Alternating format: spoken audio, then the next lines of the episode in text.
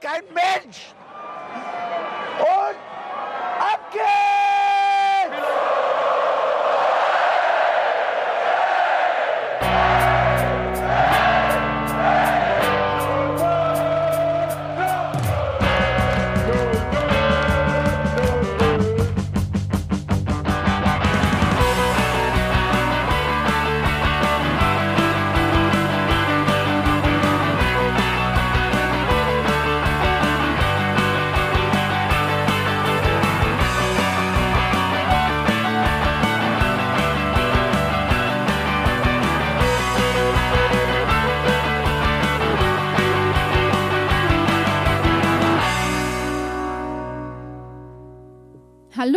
Herzlich willkommen zum Hinterhofsänger-Talk. Wir sprechen heute über das Spiel gegen Bayern 04 Leverkusen und ich freue mich, dass ich dafür nur die kompetenteste Crew an meiner Seite habe. Hallo Bene.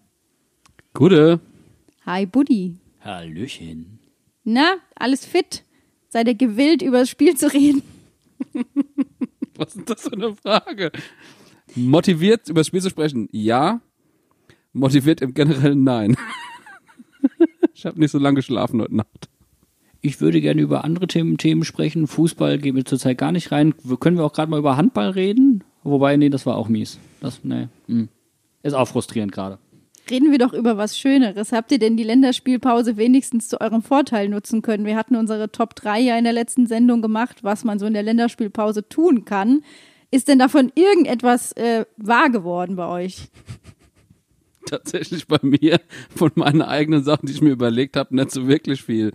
American Football hatte, äh, hatten die Packers auch bei Week, also lief da bei mir auch nicht so viel, habe ich so ein bisschen lustlos äh, die Red Zone geguckt. Wobei ist eigentlich schon geil. Aber, aber ja, ansonsten habe ich Jannis Tipp einfach mal befolgt. War einfach mal nackt. Nackt in der Wohnung. Allein, ich war ganz allein zu Hause und also ich muss ganz ehrlich sagen, ich habe mich gefragt, warum ich das nicht schon viel früher gemacht habe. Du hast als Single-Kerl, der alleine wohnt, noch nie nackt, was weiß ich, Sport geguckt, dein Lieblingsgetränk gegessen und was Feines geschlemmt? Nee, tatsächlich nicht. Aktuell geht es aber, bin ich auch gar nicht alleine wohnt. Meine Schwester wohnt ja bei mir und ich glaube, die findet es nicht so geil, wenn ich nackt rumlaufe. Also so ganz prinzipiell. Kannst du Jannis Tipp denn weiterempfehlen? Auf jeden Fall. Also ähm, es war super entspannt, befreiend, äh, auch einfach mal irgendwie sich äh, das ist, wie gesagt, das ist ein ganz anderes Körpergefühl und äh, vielleicht muss man da auch einfach mal so gedanklich kann man auch sich ganz anders frei machen. Freimachen. Ja, du machst dich körperlich frei und auch gedanklich frei und das, das hat gut funktioniert. Einfach mal hang loose.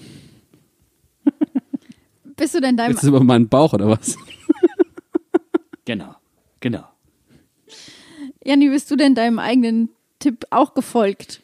Ja, ich habe mich ja mit, ich habe ja mit Ruven zusammen die Hose runtergelassen. Ne? Also wer sich das noch nicht angehört hat, der kann ja das tun. Aber ansonsten, nee, ich habe tatsächlich das krasse Gegenteil von dem gemacht, was wir so angekündigt hatten. Ich äh, habe wieder aufgehört, Alkohol zu trinken, ähm, weil mir doch irgendwie aufgefallen ist, ich weiß ja nicht, wie es euch geht, so Corona-alltagsmäßig irgendwie sieht jeder Tag so ein bisschen gleich aus, so zumindest von der Stimmung her. Und ich habe am Ende jeden, jeden Tages das Gefühl, kannst du heute mal, mal gönnen, so. Hast einen Tag gut rumgekriegt, hast was geschafft zur Belohnung. Kleines Bierchen heute. Und ich, ich hatte das Gefühl, ich bin in so ein kleines Belohnungssystem hineingelaufen und das fand ich irgendwie nicht so geil, denn wenn man dann was wirklich geleistet hat, da man ja, das muss ich jetzt aber auch, auch feiern. Gibt ja gar nicht viele Anlässe. Und da hatte ich das Gefühl, Corona äh, hat irgendwie meinen, ja, meine Ausschanklizenz wohnungsintern ganz schön erhöht. Das erinnert mich so an die Tage, als ich äh, Bachelor- oder Masterarbeit geschrieben habe, wo ich dann, was weiß ich, zwei Zeilen am Tag geschafft habe und denke, so, jetzt gönnst du dir was, hast heute richtig was geleistet. Ja, ich muss ganz ehrlich sagen, bei mir ist das ähnlich. So, so ganz Beginn der Corona-Zeit habe ich ähm, sehr viel getrunken. Also irgendwie auch mit den ganzen Leuten dann über Zoom und sowas, wie man sich halt so das, das Treffen immer noch irgendwie nötig hatte. Und irgendwann wurden diese Treffen auch immer weniger. Dann hat man vielleicht eher mit Leuten telefoniert oder sowas. Und dann eigentlich so ab Anfang Mai habe ich fast gar keinen Alkohol mehr getrunken. So, ja, eigentlich bis August, also mit ganz wenigen Ausnahmen. Und das mache ich jetzt weiter, nur so zu besonderen Anlässen. Ja, das ist halt das Problem, wenn halt so der Tag grau eingefärbt ist und jeder Abend was Besonderes ist, weil man den Tag rumgekriegt hat, dann ist natürlich Kacke. Aber äh, nee, ist ja, aber ich finde, Corona färbt mir so ganz schön alles ein. Also ich habe immer das, ich weiß nicht, es kommt mir so ein bisschen vor, als würde ich auf irgendwas warten. So, so ein Wartemodus, so ein bisschen Wartesaalstimmung. Zum Beispiel auf das Spiel gegen Bayern 04 Leverkusen. Ja, f- hm. ich eher so wie der Leverkusener Torhüter auf Mainzer Angriffe.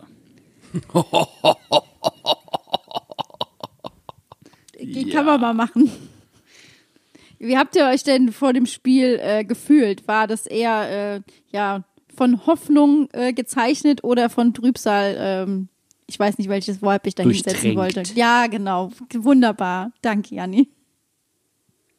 Ja, also ich habe mit ein paar Freunden im, im kleinen Kreis äh, leider nur die Konferenz gucken können. Das sind jetzt nicht so Mainz Enthusiasten, so wie wir, sondern Was? eher Leute, die sich kritischer mit Mainz auseinandersetzen, um das mal so Du willst jetzt sagen, wir setzen uns nicht kritisch mit Mainz auseinander. Nein, ich habe gehört, manche Leute denken, wir setzen uns zu kritisch mit Mainz auseinander. Nee, Also die setzen sich grundsätzlich mit Mainz kritisch auseinander, egal was passiert. Ähm, ja, die sind eher oh, dem Fanlager unseres nächsten Bundesliga-Gegners an, anhängig. Ähm, aber egal. Auf jeden Fall habe ich vom Spiel generell ja auch durch die Konferenz nicht so viel gesehen, weil Mainz ist ja eh uninteressant. Ähm, und für Leverkusen interessiert sich fast auch keiner. Also jedenfalls bei Sky. Entschuldigung, für, also für Sky äh, Normalkunden. Ähm, ja, und ich bin mit dem Bus nach Mainz reingefahren und das war, es war alles super entspannt. Ich habe die Aufstellung äh, zwar verfolgt, ich habe mich gefreut, dass äh, gewisse Spieler dann gestartet haben, da reden wir ja gleich dann noch drüber. Aber ansonsten war ich irgendwie tiefenentspannt. Also ich habe jetzt nicht besonders positive Erwartungen gehabt, aber auch nicht besonders negative und ich im Endeffekt das Ergebnis, so wie es jetzt passiert ist, habe ich auch so erwartet gehabt. Ich habe ja in der letzten Sendung gesagt, Hoffnung ist ein komplett überbewertetes Konzept. Und trotzdem war sie da. Das ist wie Fußpilz. Du kriegst es nicht weg. Und im Endeffekt habe ich mich dann nach dem Spiel so gefühlt wie, kennt ihr das, wenn dir jemand so ein richtig pralles Furzkissen unterlegt und derjenige setzt sich und es passiert einfach nichts, obwohl du denkst, jetzt knattern wir mal hier richtig durch. Scheiße. Genau so habe ich mich dann gefühlt. Am Ende war dann doch nur heiße Luft. Ich war aber auch tatsächlich ganz positiv gestimmt. Äh, mir ging es da ähnlich, auch mit dem äh, prall gefüllten Furzkissen an Hoffnung habe ich mich aufs Sofa gesetzt. Äh, Hoffnung ist ein prall gefülltes Furzkissen. Ich finde, das können wir, das können wir so festhalten. Ähm, und habe aber auch tatsächlich ähm, die Meinung vieler Hörer geteilt, die wir hatten ja auf Instagram gefragt, was man so tippt und da waren ja die meisten wirklich der Überzeugung, dass wir tatsächlich Punkte holen gegen Leverkusen und ich finde nach wie vor, da wäre auch was drin gewesen. Ja, unrealistisch und unwahrscheinlich war es nicht und unmöglich war es auch nicht. Man kann ja immer noch einen Elfmeter schinden. Dafür muss man aber auch bis in den 16er kommen und nicht davor fallen und dann nicht mal zum Freistoß kriegen. Das besprechen wir alles, wenn wir über das Spiel reden. Geht's dir vielleicht auch so? Du könntest den ganzen Tag nur fressen? Nuss-Nougat-Creme. Schinkenbrot, Erdnussbutter, Walnüsse. Schokohäschen. Rasierwasser, Marshmallows. Gute Regel Fleischwurst. Aber weil du deinen Freunden alles weg isst, hat dich keiner mehr lieb und du bist ganz allein. was machst du da? Stell dich in die Eck. Dick in die Ecke gestellt. Empfohlen von Erziehungswissenschaftler, Chefköch und Aquariumfachvertreter. Stell dich dick in die Eck. Bestell noch heute Dick in die Eck und krieg kostenlos Rabeschwarz auf die Schnut gelegt dazu. Rabe schwarz um die Schnur gelegt und dick in die Eck gestellt. Wir haben es ja schon oft erwähnt, unsere Jungs haben am Samstag gegen Bayern 04 Leverkusen gespielt und in der Startaufstellung gab es doch einige Überraschungen, denn es waren ein paar Namen zu lesen, die wir in letzter Zeit nicht in der Startaufstellung gesehen haben. Unter anderem zum Beispiel Burkhardt und Kilian waren zwei junge Wilde, wir hatten es ja auch gefordert, die in der Startaufstellung standen.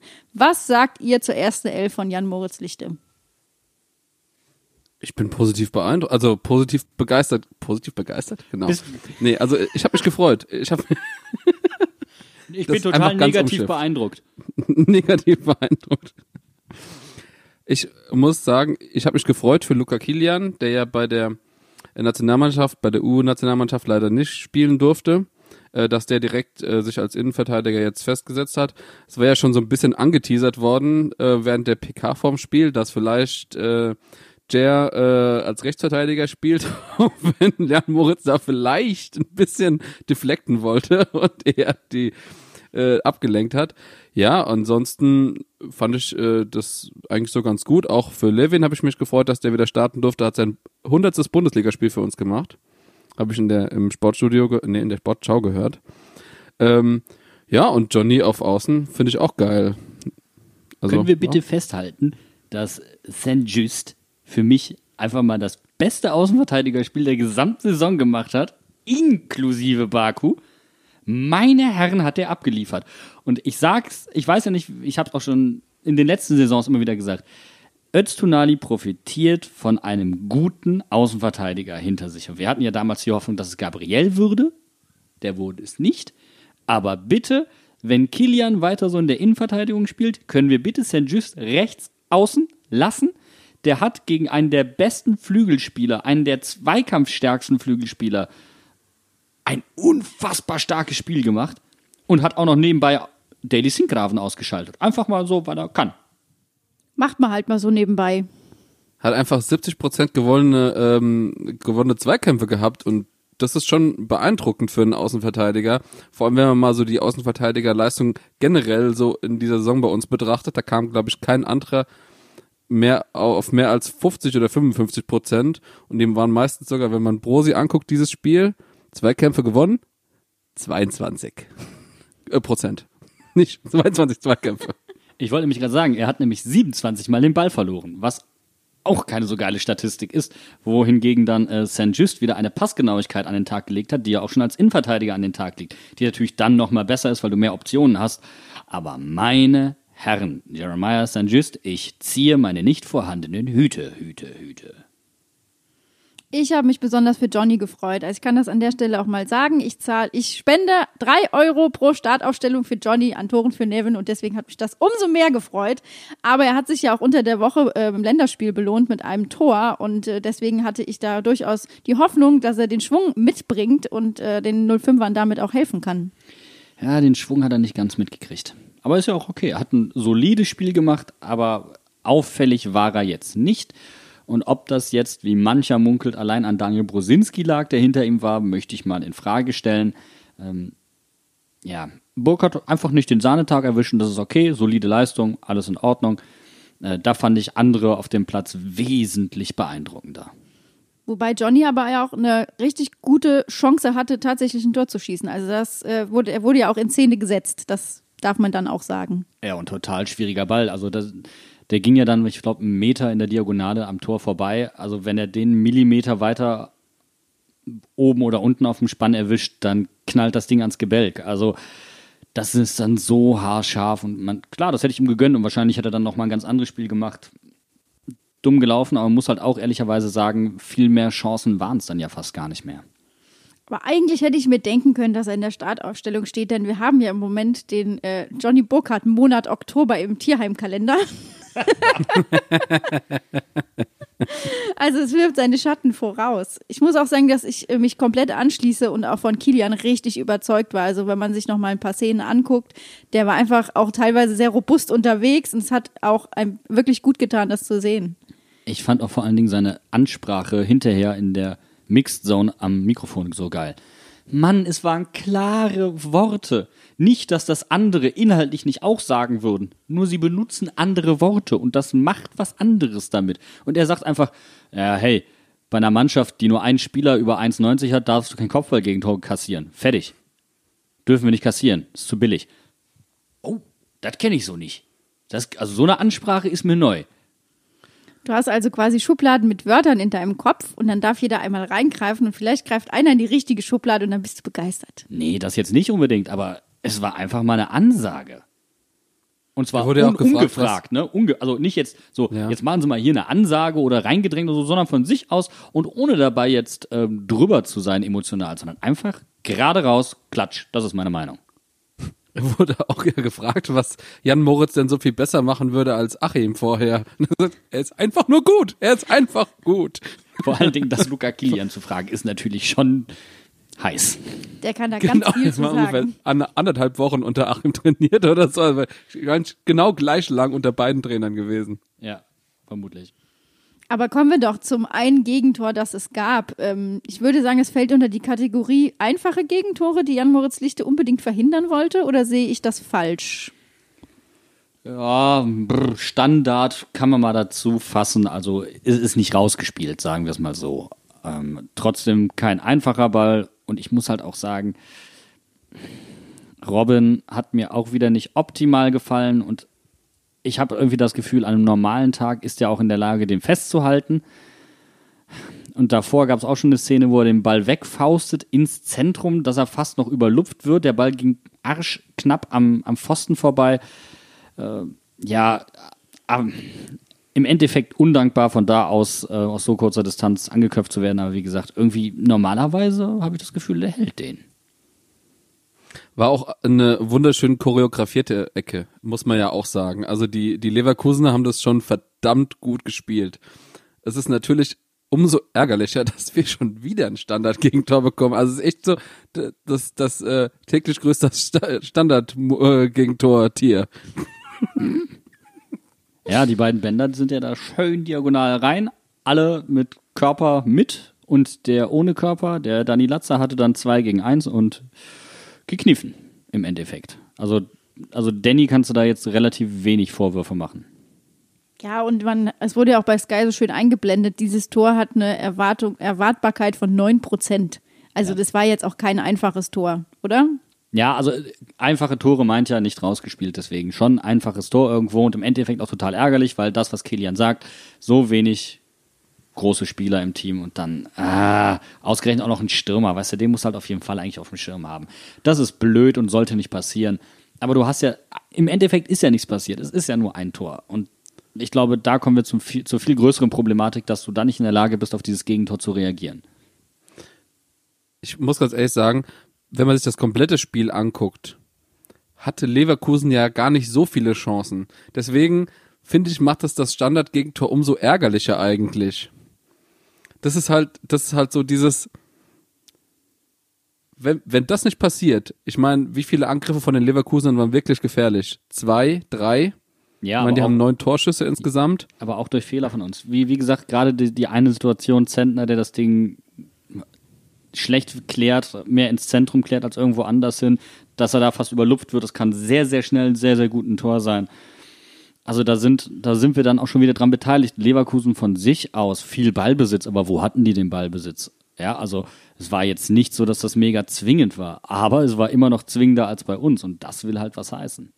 Es ja Worauf ich jetzt halt hinaus gesagt. wollte, ist, ähm, wenn, du, wenn du halt so ein Gegentor nicht bekommst, dann kannst du das Spiel vielleicht halt auch mal unentschieden spielen. Leverkusen hat schon drei Spiele unentschieden gespielt die Saison. Nicht ohne Grund. Und wenn du, wenn du gegen so eine Leverkusener Mannschaft im Grunde punkten kannst, dann ist es der Opener für die ganze Saison.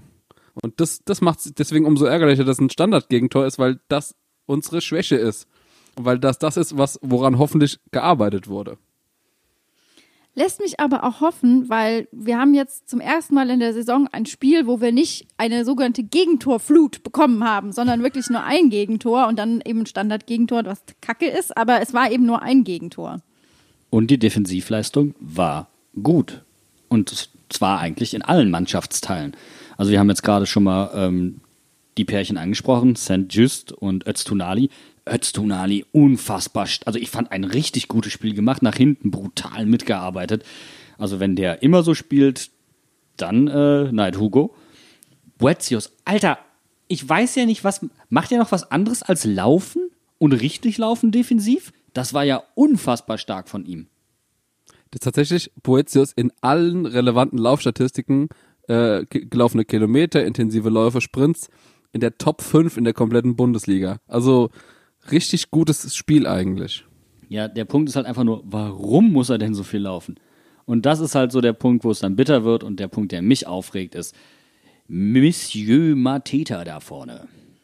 Wir haben ja das Spiel zusammen geguckt, äh, Buddy, und äh, das war einfach unfassbar äh, traurig mit anzusehen, dass Mateta so schwer äh, hinten aushilft. Aber es war einfach sehr lustig, neben dir zu sitzen und zu sehen, dass das dein absoluter Triggerpoint ist. Wenn Mateta mal wieder hinten nicht richtig verteidigt oder nicht hinten mitläuft oder nicht schnell genug aus dem Abseits rauskommt. Wir hatten ja auch oft genug den, äh, den Punkt, dass er einfach noch im Abseits stand äh, und dann die Situation abgepfiffen wurde. Und jedes Mal saßt du auf dem Sofa und bist einfach nur ausgetickt. Das war, da konntest du wirklich die Uhr nachstellen, wo man, man sieht, Mateta trabt wieder, dann geht, geht's direkt los. Ja, okay, es ist natürlich auch unfair, als wir reden jetzt mal nur von den defensiven Läufen. Die offensiven Läufe waren ja auch teilweise einfach nicht gestimmt, aber das ist eine andere Problematik. Aber jetzt mal die defensiven Läufe, dieses Anlaufen, den Gegner in eine Pressingzone schicken äh, und wie er dann anläuft, da krieg ich einfach die Krise. Mateta beim Anlaufen immer wie so ein 16-Jähriger mit seinem ersten eigenen Moped steht an der Ampel und spielt mit dem Gas und macht auf einen richtig großen und kommt da nicht vom Fleck. Mateta macht den Apache, meinst du? Sie spielen Pässe, Sechser Patzen, aber Mateta läuft gleich. Brudi, ich muss los, wenn Jan Moritz wieder schreit. Gott. Brumm, brumm. Redet mir vom Pressing und von der Verschieberei. Doch Brudi, ich lauf erst los, wenn Jan Moritz wieder schreit. Brumm, brumm. Geil. Wunderschön. War das Ich noch stelle mir ein das so vor, kein wie er Chor? mit seinem Moped an der Ampel steht. Brumm, brumm. Aber dann bitte auch so mit Puckybike-Fahne hinten dran und mit so einer Hupe so. Oh Gott. Aber da höre ich immer dieses äh, E-Scooter-Lied direkt. Ja, ge- genau. Es ist genau das gleiche, genau dasselbe in Grün. Ich frage mich, kennt, kennt ihr die Menschen, die zum, ähm, die pendeln und die sich nicht entscheiden können, ob sie schnell gehen oder schon laufen? Ich bin ein solcher Mensch. Das ist, das wirkt immer so unglücklich, so ein bisschen. Allein so, man weiß, wo man hin muss, aber man fragt sich, man macht mit sich selbst noch aus, komme ich pünktlich zur Arbeit oder mache ich blau? Und das ist es irgendwie auch so ein bisschen bei Mateta. Und das nervt mich kolossal. Also sollte man einfach mal filmen, wie ich äh, zum Südbahnhof gehe, renne und so zwischendrin einfach so den Kopf schüttel und dann noch wieder ein Stückchen laufe und dann kommt der Zebrastreifen und dann gehe ich wieder ein Stückchen und dann sehe ich oben, da steht der Zug, scheiße, jetzt muss ich wieder rennen. Oh Mann, aber da kann ich mich dann jetzt tatsächlich sehr gut identifizieren, wie es Mateta gehen muss. Ja, also nochmal, es ist natürlich wirklich undankbar als einziger Stürmer, aber Boetius hat es so stark gemacht, der ist so gut mitgelaufen. Aber wenn er seinen Hintern da ein paar Meter, sein Kadaver ein paar Zentimeter weiterschleppt, dann ist manches schon besser. Und wenn er mal nur ein bisschen konkreter den Gegner in Passschatten stellt und ein bisschen mehr darauf reagiert und guckt, wo er ist und sich mehr am Gegner auch orientiert, dann, ach, Mann, es sind so, das ist halt genau der Punkt, Mateta, als er viele Tore gemacht hat, hat Ruven gesagt, er läuft noch häufig falsch. Deswegen ist er noch nicht äh, bereit für einen größeren Club. Und jetzt, wo es nicht läuft und er trifft nicht, siehst du das halt ganz, ganz krass. Und das ist so ein, eins der Probleme. Wenn er Tore schießt, ist er gut, aber er, unabhängig davon, ob er trifft oder nicht, er muss an seinem Positionsspiel offensiv wie defensiv arbeiten. Die Sache ist die, was machst du jetzt mit Mateta? Setzt du den jetzt auf die Bank? Lernt er dann seine Lektion, dass er sich mehr reinhängen muss? Ich habe das Gefühl, das haben wir auch schon gehabt und es hat nicht geholfen. Also irgendwie muss man ihm quasi bessere Handlungsleitfäden an die Hand geben, die er dann machen kann. Wobei man auch sagen muss, G kam rein und G ist angelaufen. Das war dann eher japanische, Kom ach japanische sag ich schon, Entschuldigung. Das war dann einfach ähm, gut angelaufen. Das war wirklich mit Druck dahinter, zielstrebig, gierig auch, ja. Das wirkte anders. Der wirk wirkte nicht wie ein, ein alteingesessener Bundesligaspieler, der sich gerade gemütlich macht. Das heißt, das wäre quasi die neue Masche. Du nimmst G, der Mateta Druck macht, damit der auch mal was tut und sagst Mateta gleichzeitig hier, du bist jetzt noch bis Sommer bei Mainz 05 mal mindestens und äh, wenn du jetzt nicht langsam was an deinen Läufen tust, hilfst du uns und dir selber nicht und wenn du was tust, dann kannst du allen helfen und dann kannst du uns auch helfen. Naja, aber guck mal, es gab doch jetzt schon offensichtlich keine konkreten Anfragen für ihn, sonst wäre er ja weg. Und das hat ja auch mit seinen Leistungen zu tun, weil du dieses defensive Läufe, das wirkt, das kann, das kann auf manche, ich möchte das jetzt betonen, es kann auf manche wirken wie Lustlosigkeit. Ja? Und das ist ein Problem, weil das, das fällt einem Scout sofort auf und der sagt dann, nee, Leute, also selbst wenn es schlecht läuft, der ist nicht in, in der Lage, einer, für eine Mannschaft die Kohlen aus, aus dem Feuer zu holen. Alleine. Oder jemanden mitzureißen, wie auch immer. Und das, ähm, tja, ist ja leider nicht das erste Mal, dass, dass wir das sehen. Und dieses Anlaufverhalten macht mich einfach wahnsinnig. Tut mir furchtbar leid. Was mich ein bisschen wahnsinnig macht, ähm, ist Kunde. Also der macht mich wahnsinnig im Moment. Ich kann es gar nicht richtig festmachen, aber das, ähm, das Einzige, was ich vielleicht positiv bemerken möchte, ist, dass er jetzt neuerdings von rechts die Ecken schlägt und Prosi nur noch die von links. Äh, ist das vielleicht dann die Alternative, die wir zu Prosi brauchen? Ja, also ich fand, Kunde ist eigentlich, ich, ich, ich sag's nochmal, ein Spieler, der so viel mitbringt, aber auch teilweise so viel Murks macht. Bei Leverkusen ist jemand eingewechselt worden, der für mich das perfekte Vorbild für Pierre Malon Kunde sein könnte. Bene, kannst du erraten, wer es ist? Julian Baumgartlinger. So ist es. Ist auch mehr Axt als Biskuitlöffel, aber äh, der weiß, was er kann und das macht er richtig. Und das bringt ihn tats tatsächlich bis in die Champions League. Das ist jetzt nicht der begnadetste Kicker vorm Herrn oder der spielintelligenteste Kicker vorm Herrn. Aber die Sachen, die er macht, die macht er richtig. Der macht wenig bis gar keine einfachen Fehler. Und das ist genau das Problem, das Kunde hat. Er macht nämlich sehr viele einfache Fehler. Hin und wieder gelingt ihm dein Geniestreich, aber das, das wiegt es einfach am Ende nicht auf. Wenn du halt einfach immer mit, dem, mit den Gedanken schon zwei Schritte weiter bist, anstatt dieser Sachen, die du halt eigentlich machen willst, schon einfach gescheit zu machen.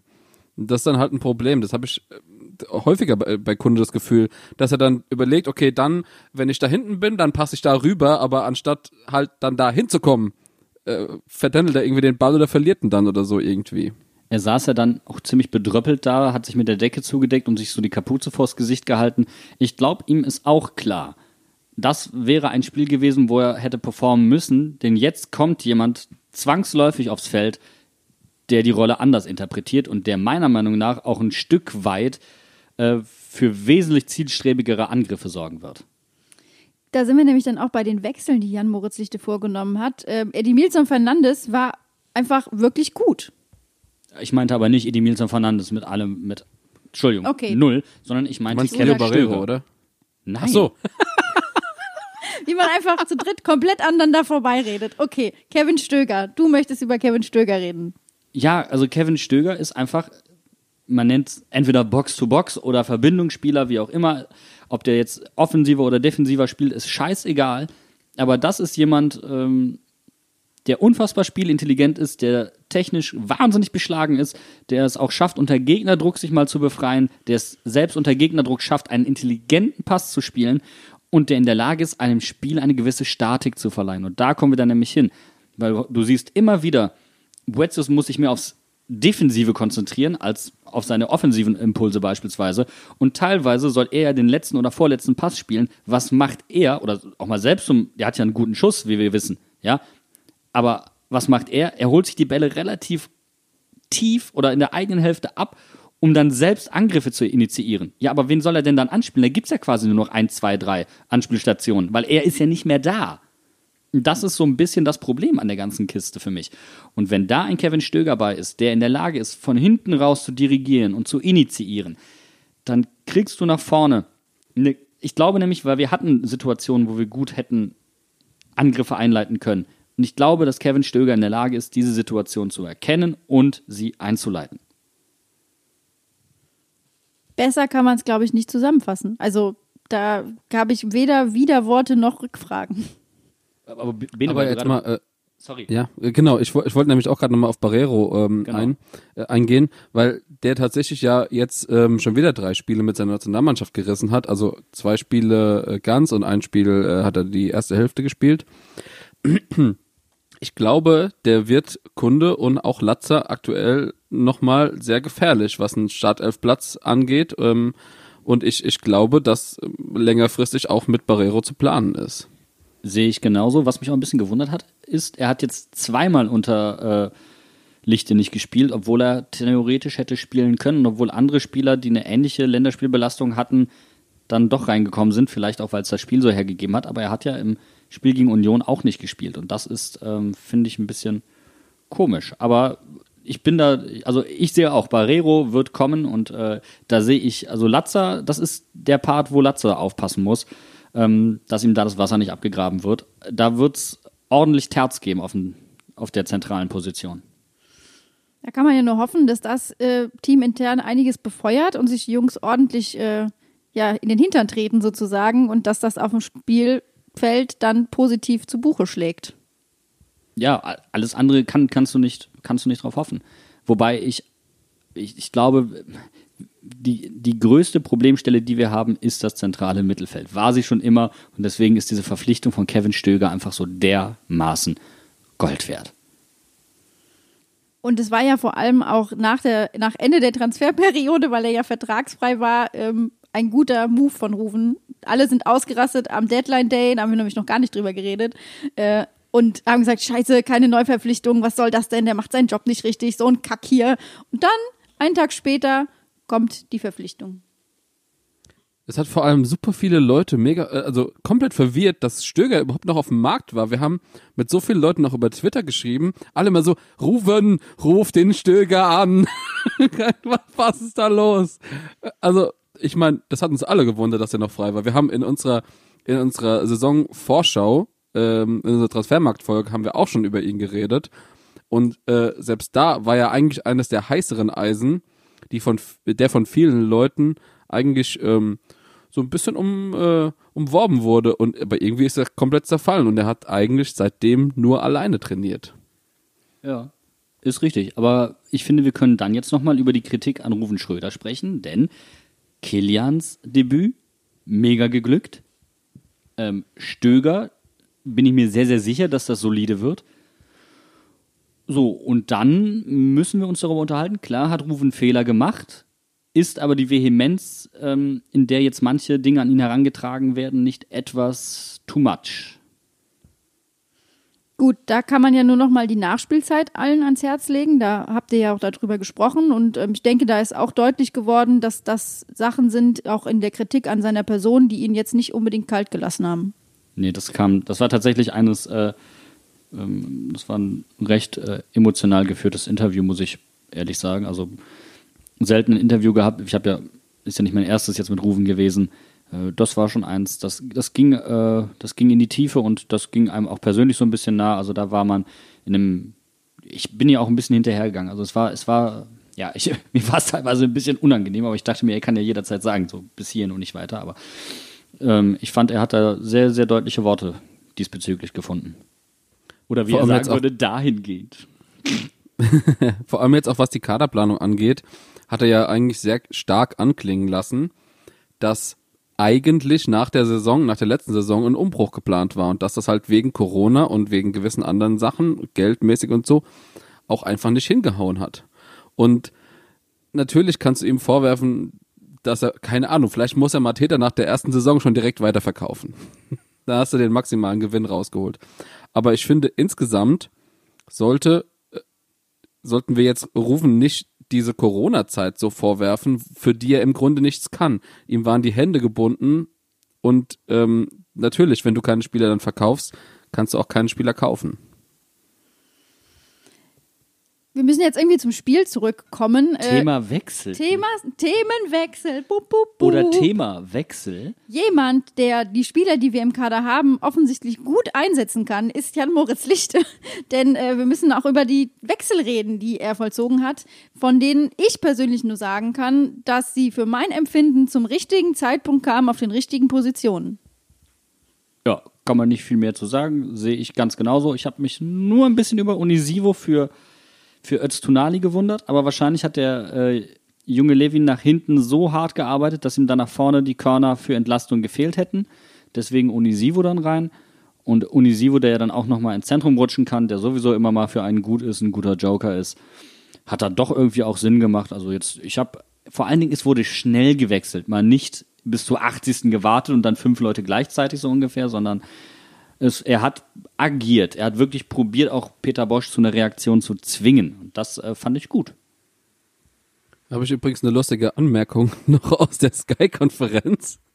Und zwar äh, in der 69. Minute, als Onisivo eingewechselt wurde für Östonali, wurde gerade zum Mainz-Spiel geschaltet und anscheinend ist Sky meint so egal, dass die Einwechslung einfach zu lang gedauert hat und dann sind sie einfach wieder weggegangen. Also es war der typische Mind-Slot und die haben einfach einfach äh, eine halbe Minute gewartet. Ah ja, hier passiert nichts und weiter. Und dann wurde beim nächsten Spiel Freiburg wurde auch gerade jemand eingewechselt und da sind sie dann aber drauf geblieben, weil anscheinend Freiburg gegen Bremen spannender war.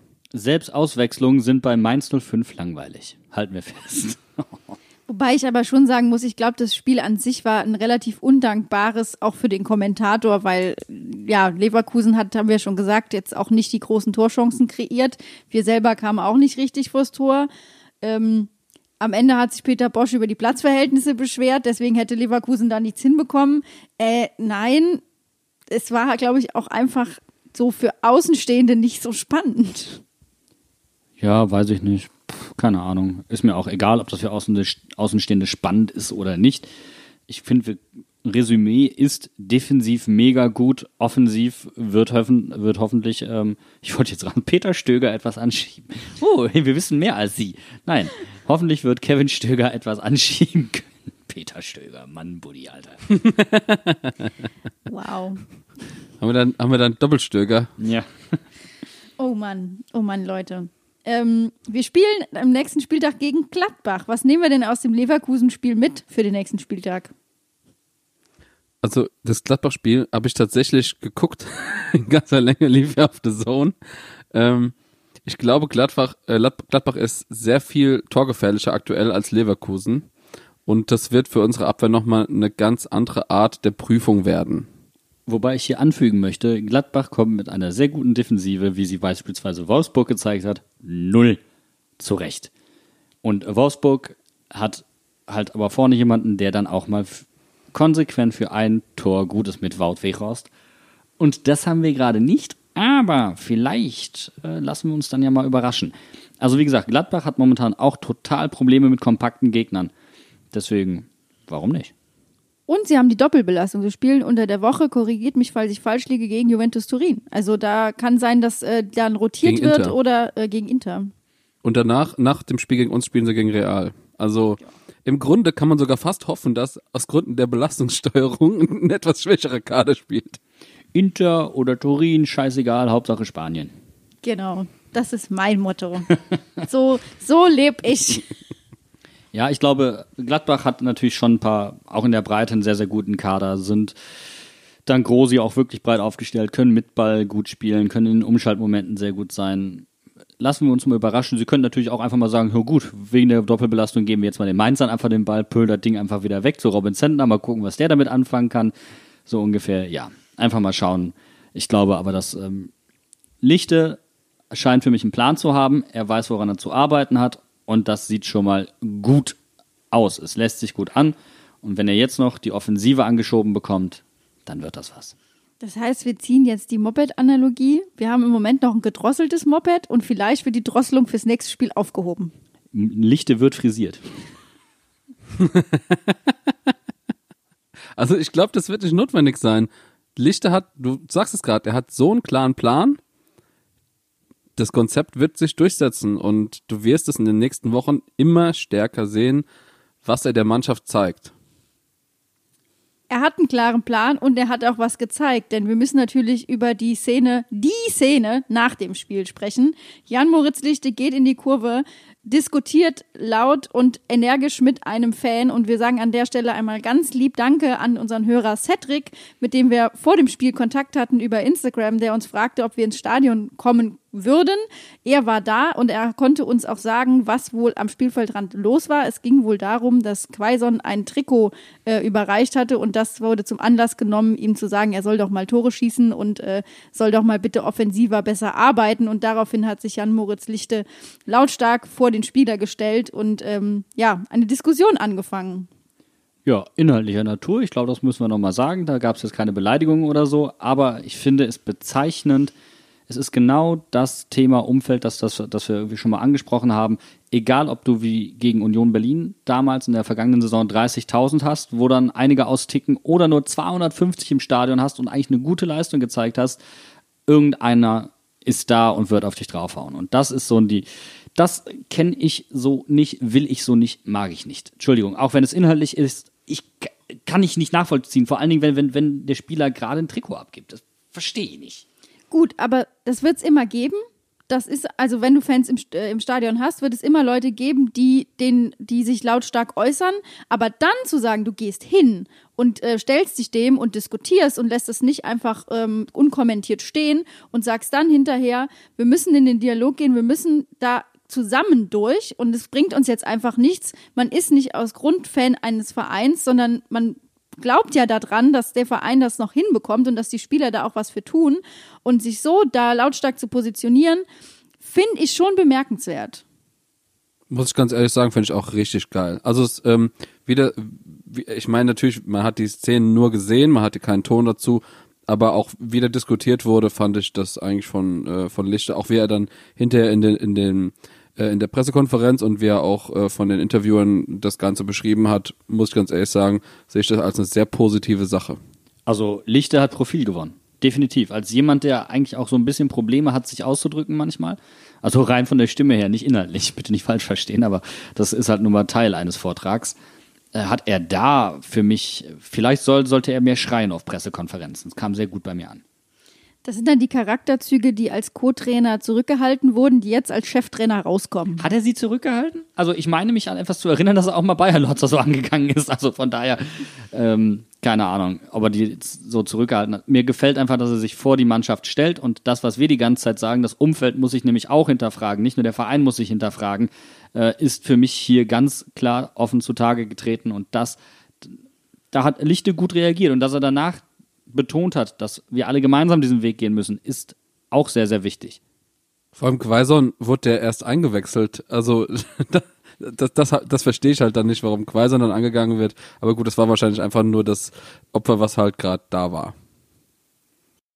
Denn jetzt zum Spiel bei Gladbach, wie wird da die Startelf aussehen? Habt ihr da einen Tipp? Also ich glaube tatsächlich, dass die Abwehr relativ sicher ist, dass man die so lassen kann. Äh, Wir haben ja gerade gesagt, Saint-Just ähm, funktioniert äh, sehr gut. Kilian und Jakate harmonieren anscheinend auch als Innenverteidiger-Duo. Über Brosi kann man sich unterhalten. Da ähm, haben wir ja dann noch Philipp Mwene, äh, der dahinter kommt. Der wird ihm wahrscheinlich auch ordentlich Druck machen.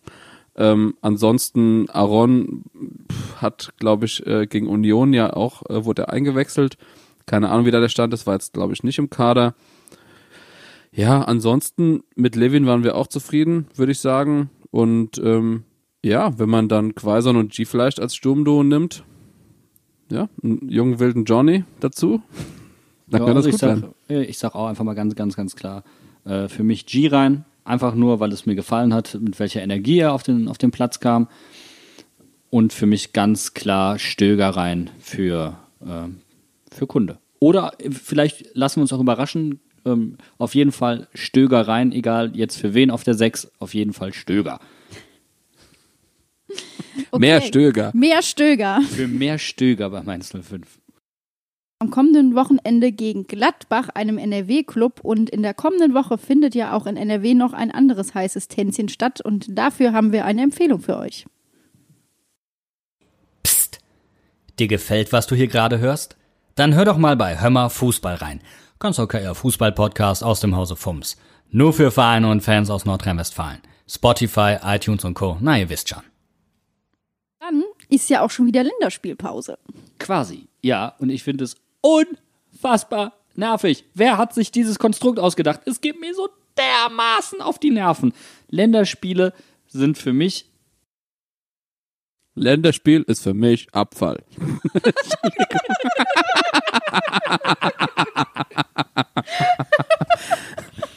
genau das. Ich fand es so treffend. Also Rosen von der Sportdirektor von Hoffenheim hat sich tierisch aufgeregt und Peter Bosch dann auf der BK ist auch nochmal relativ deutlich geworden.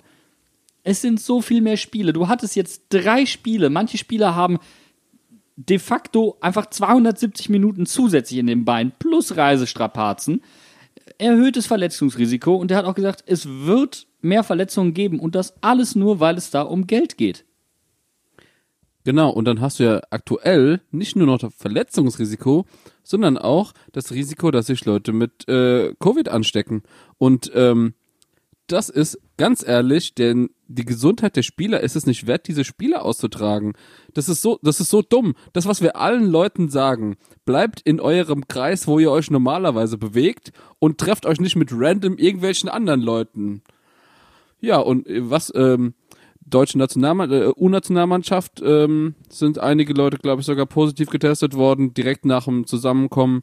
Ähm, ich ich meine, Kunde kam auch wieder zurück mit einem positiven Test. Der war zum Glück negativ dann im Endeffekt. Aber es haben mehrere Bundesligisten und auch andere Vereine Spieler, die sind, äh, die wieder zurückgekommen sind und die halt positiv äh, sind. Und das finde ich einfach scheiße.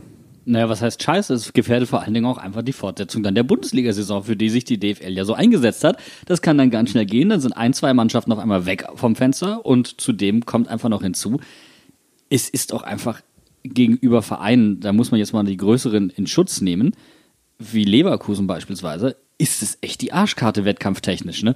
Also, du, im Endeffekt, glaube ich, wird das eine der spannendsten Saisons ever, weil der Wettkampf durch diese zusätzlichen Länderspielpausen und beziehungsweise Nichtpausen ähm, erheblich eingreifen wird. Ja, und äh, wenn man sich das mal vorstellt, äh, Peter Bosch hat es auf der PK auch gesagt, er hat mit in der Länderspielpause mit sechs Spielern trainiert. Das, ich stelle mir das sehr lustig vor. Das ist wie so ein bisschen so Bambini-Training, wenn keiner kommt. Das ist weniger als am frühen Nachmittag unter der Woche bei Regen in der D-Jugend. Das ist krass. Hey, kannst doch locker drei gegen drei machen. Anderthalb Stunden lang. Drei gegen drei. Dann fühlt sich das für die anderen, die nicht Länderspiele spielen müssen, auch an wie ein Länderspiel.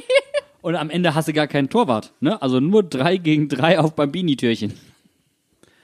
Ja, ich finde es halt auch, wenn man sich jetzt zum Beispiel mal unsere Spiele anguckt. Ich habe mir mal das ähm, die Zeit genommen, habe mir mal angeschaut, welche von den Spielern, die jetzt verreist waren, haben denn eigentlich wirklich auch gespielt. Und eigentlich äh, Leo Barrero und Eddie Milson Fernandes sind die einzigen, die drei, in drei Spielen eingesetzt wurden. Alle anderen, Robin Quaison hat in zwei Spielen gespielt von drei, Karim Onisivo hat nur ein Spiel gespielt von drei möglichen, Kunde hat gar nicht gespielt, Adam, ach nee, Adam hat auch drei Spiele gespielt, Entschuldigung. Aber der wird ja wahrscheinlich bei uns nicht mehr spielen. Oder doch? Who knows? Ähm, Johnny hat zwei Spiele gespielt und ansonsten auch äh, Van Damme und Luca Kilian haben nicht gespielt bei der U21. Sind alle Spiele dabei gewesen. Und Niklas Tauer war ja sogar Kapitän von der U20. Hat auch durchgespielt, aber da gab's halt nur ein Trainingslager und ein Spiel. Ja, und Marlon Mustafa war dann auch weg, aber auch nur im Trainingslager. Das heißt, im Endeffekt waren super viele Spieler unterwegs und haben aber gar nicht so viel gespielt. Das äh, trifft jetzt aber nur auf uns zu. Wenn dann nämlich Genau, die ja. Top-Clubs kommen, d- die spielen dann wahrscheinlich größtenteils drei, Minimum zwei Spiele, eher in drei Spielen werden die eingesetzt und das ist Wahnsinn. Und in Leverkusen hattest du ja eben auch die schwere Verletzung, damit elf Schrauben im Bein, im Endeffekt Wadenbeinbruch. Klar, das kann jederzeit passieren, aber es ist einfach, es ist einfach nicht witzig und es werden so viele muskuläre Geschichten dazu kommen, weil, das muss man glaube ich den Leuten nochmal sagen, Leistungssport beginnt da, wo es ungesund wird. Da, wo Sport aufhört, gesund zu werden. Da beginnt Leistungssport. Das heißt, du hast immer mit kleineren Verletzungen und Blessuren zu kämpfen. Wenn du aber überhaupt nicht mehr zur Ruhe kommst, dann weitet sich das aus. Und ich glaube, wir haben auch eine verkürzte Winterpause. Also es ist, es wird alles so zusammengeschoben. Und wie gesagt, die Nations League interessiert Koi Schwein. Und es ist ja nicht nur die Nations League, da sind ja auch noch Länderspiele dabei. Äh, also Freundschaftsspiele, Ja, Entschuldigung. ja. Einfach nur so, ansonsten einfach nur random Spiele. Also, du triffst dich, um dich zu treffen. Toll! Toll! Genau das, was man jetzt machen sollte, sich treffen, um sich zu treffen. Es ist einfach komplett sinnfrei geworden und ich kann mit dem DFB sowieso überhaupt nichts mehr anfangen. Also mit dieser Mannschaft kann ich noch weniger anfangen und mich noch weniger identifizieren, als äh, wenn meinst du fünfmal wieder richtig Kacke baut.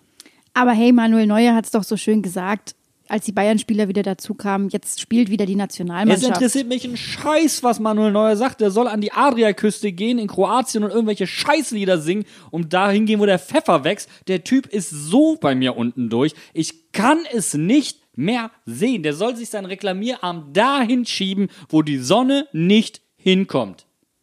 Danke. Das war ein Buddy Rand der besten Sorte. Ja, ich war früher mal ein neuer Fanboy, aber das hat sich auch schon sehr lange gelegt. Da freue ich mich lieber darüber, dass Mainz 05 scheinbar mit Jan Moritz Lichte wieder etwas in die Spur zurückfindet. Ja, mit dem Moped, was dann ungedrosselt da auf die Straße gelassen wird in der nächsten Woche. Hoffen wir es mal so. Aber immerhin haben wir unter der Woche das Klima verteidigt. Ja, seit zehn Jahren stabil, würde ich sagen. Ganz souverän. Aber da werden wir dann noch zu gegebener Zeit drauf eingehen, wenn wir etwas Luft haben und dann gerne zusammen mit unserem Mainzer on Tour. Also da könnt ihr euch schon mal drauf freuen. Das wird kommen. Die Luft ist raus, Leute. Wir legen uns jetzt ins Bett und schlafen eine Runde und dann sind wir fit für die nächste Woche, gucken, was das Spiel gegen Gladbach bringt und dann freue ich mich an dieser Stelle wieder mit euch beiden darüber reden zu können. Und bis dahin, schreibt uns, wenn ihr uns was schreiben wollt, bewertet uns, wo ihr uns bewerten könnt, meldet euch, bleibt uns wohlerhalten und wir hören uns in der nächsten Woche. Und Macht's bleibt gut. gesund. Tschüss. Ciao. Tschüss.